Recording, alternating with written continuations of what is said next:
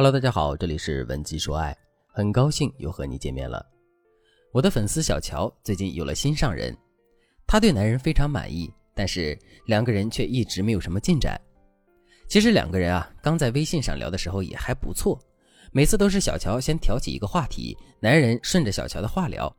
但是过了一段时间之后，两个人就有了一种无话可聊的感觉。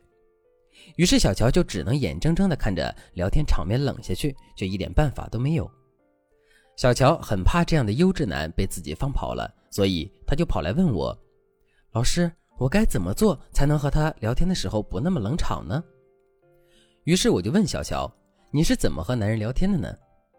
小乔就把他们的聊天记录给我看了一下，我才发现他们两个人都是那种不太擅长挑起对方情绪点的人，比如。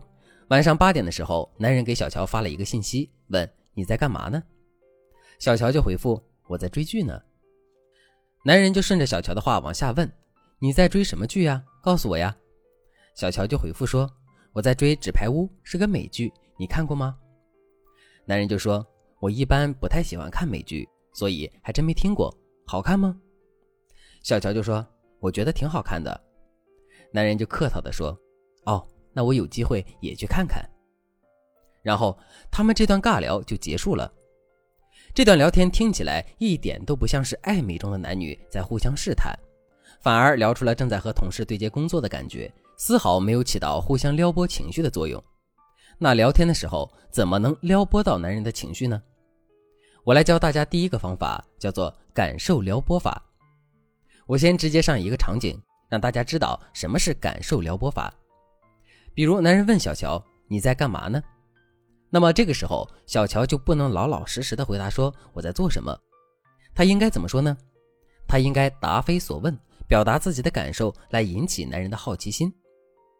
比如，小乔就可以告诉男人：“我现在好开心呀。”男人看到你答非所问，就会好奇的问你：“那你开心什么呢？说出来，让我陪你一起开心一下。”小乔就说。我开心的原因是你会主动问我在做什么呀？你看，你这么一说，是不是和之前那种气氛完全不同了？一下子你就开始撩拨对方的情绪了。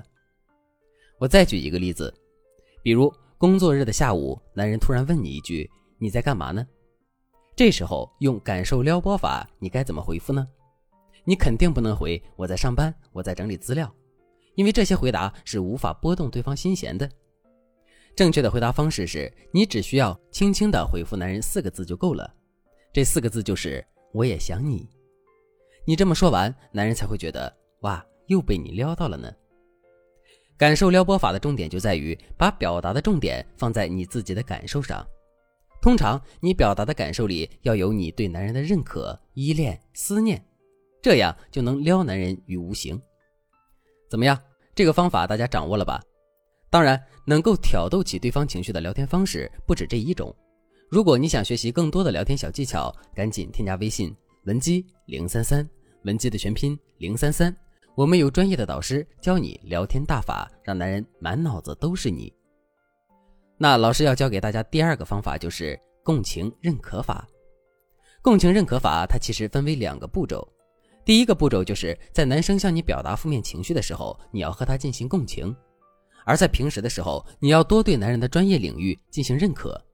当然，这两个步骤它是同时进行的，并没有先后之分。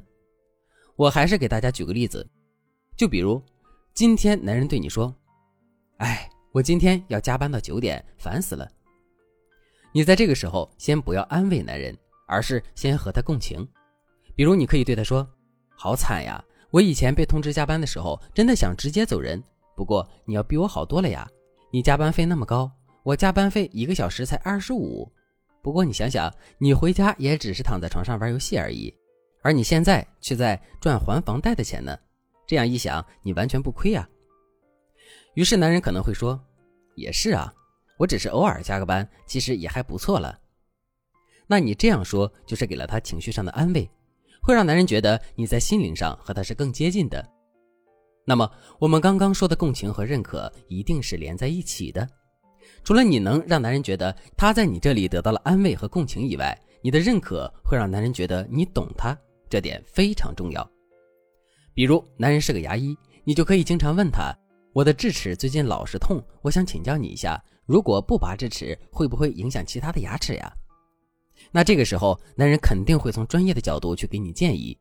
不管他建议的是什么，你接下来都要说：“这种事情果然还是要问你呀，身边有一个牙医也太好了吧。”记住一句话。你可以在开始的时候不要对着男人花式吹捧，你只要认可他的专业领域就可以了。比如男人是一个文字工作者，你就多肯定他的文字工作。当然，这个专业和他的爱好一定是相连的。